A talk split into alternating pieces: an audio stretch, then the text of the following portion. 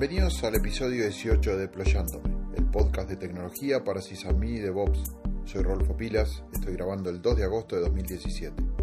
Hoy quiero comenzar a tratar uno de los temas claves de la administración moderna, también una de las principales tareas del DevOps. Me refiero al administrador de configuración. ¿Qué es un administrador de configuración? Para entenderlo veamos primero cómo es la forma tradicional de administrar los servidores. Lo que hacemos es entrar a cada uno de ellos y hacer los cambios que son necesarios.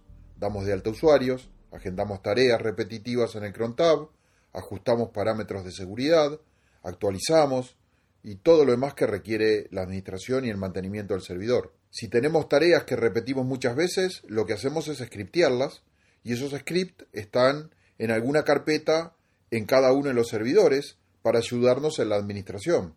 Después de hacer cambios, viene las tareas de plasmar esos cambios en algún sistema de documentación que convenga a todo el equipo de administración. De esta forma podemos saber quién y cuándo se fueron haciendo los cambios y en qué estado está cada uno de esas máquinas que administramos. Esta forma tradicional de administrar presenta muchos problemas. El que yo identifico como uno de los problemas más notorios es que no escala. ¿Cuántos servidores podemos mantener de esta forma? ¿10? ¿20? ¿50? ¿Cómo resolvemos la configuración de instancias o servidores en la nube, donde necesitamos disponer de nuevos servidores muy rápidamente? ¿Qué es lo que hacemos en ambientes de virtualización? empezamos a trabajar con imágenes de servidores ya completos en el estado de uso y nos transformamos en mantenedores de imágenes en lugar de mantener servidores sin duda, lo que empezamos a necesitar es automatizar. Necesitamos un software al cual especificar nuestras necesidades de configuración y que ese software sea el que lo aplique donde y cuando corresponda, en la cantidad de servidores que corresponda, de una forma rápida y segura. Y el software que hace eso es precisamente el administrador de configuración.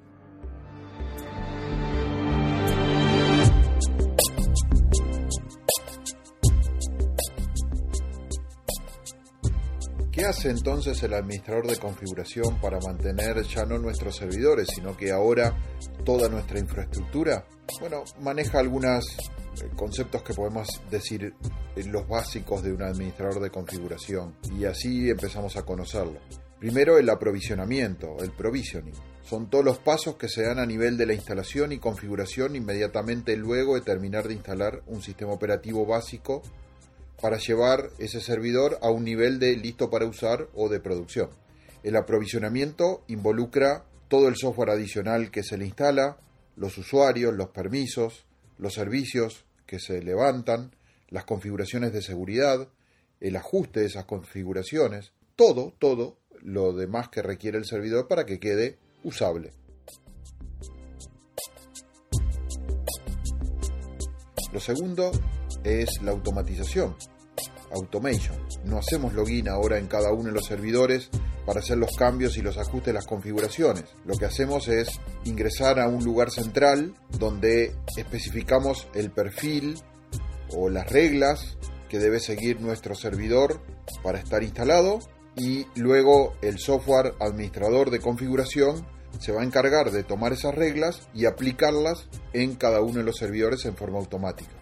La automatización también se refiere a las tareas de mantenimiento, las que son necesarias luego del aprovisionamiento inicial, es decir, si los servidores que ya están en uso o en producción requieren la instalación de nuevos servicios, la adecuación de políticas de seguridad, la creación de nuevos usuarios, habilitar o deshabilitar certificados SSH de algún usuario determinado, configurar reglas en el cron tab, todo, todo lo que viene a requerir un servidor durante su vida útil de producción. Y también dentro de la automatización está la funcionalidad de mantener el estado deseado de los servidores en forma imperativa.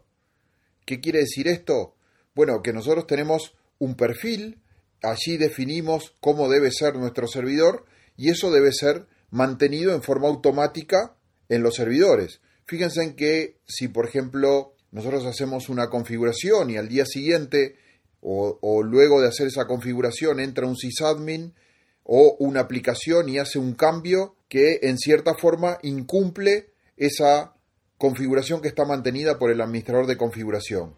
¿Qué es lo que debe hacer la automatización? Bueno, Cuando ingrese, revertir ese cambio o hacer rollback de él y llevar al estado deseado que, que es el documentado en ese perfil.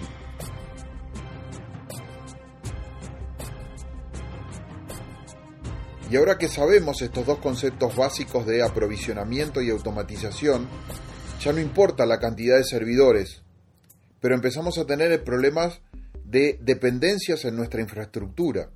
Y aquí es donde ingresa el tercer concepto, la orquestación o orchestration en mi super inglés. Es aquello que es necesario cuando gestionamos muchos servidores. Es lo que requerimos cuando empezamos a gestionar automatizadamente nuestro centro de datos. En particular, la orquestación es cuando empezamos a usar aprovisionamiento y automatización, pero en una forma inteligente, en un grupo de servidores. Y empezamos a agregar algunos conceptos más, como por ejemplo el centro de datos dinámico o la infraestructura convergente. La orquestación va a tener a su cargo cosas como, por ejemplo, las dependencias.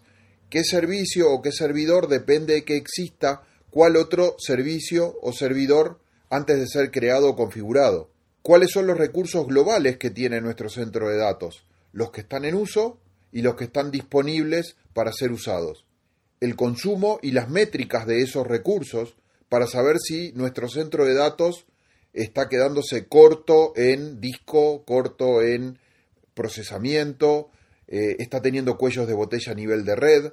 Eso es todo lo que nosotros englobamos dentro de la orquestación que pasa a ser la responsable de escalar hacia arriba o hacia abajo los recursos de nuestro centro de datos destinados a una tarea o a un servicio en particular. Y así, cuando nosotros juntamos estos tres conceptos, aprovisionamiento, automatizaciones de configuración y orquestación de servicios y servidores, estamos ante un sistema de administración de configuración. Los administradores de configuración más conocidos son Ansible, Puppet, Chef, Salt cada uno de estos sistemas tienen características que lo hacen mejor o peor para determinadas tareas, pero en definitiva trabajan sobre estos tres conceptos que estuvimos viendo. Queda entonces presentado el administrador de configuración, pero seguiremos hablando de él. Estimo que muchos de ustedes se estarán preguntando si vale la pena el esfuerzo de aprender a usar este software, si instalarlo y gestionarlo para los servidores que tienen bajo su responsabilidad. Pero, ¿qué les parece si dejamos esa pregunta pendiente para la próxima edición de Deployándome? Soy Rolfo Pilas. En Twitter me siguen por arroba pilasgroup. Ya les dejo un saludo a todos. Confío en que este podcast les aporte para mejorar y como siempre espero sus inquietudes, sugerencias comentando en deployando.me. Hasta la próxima edición.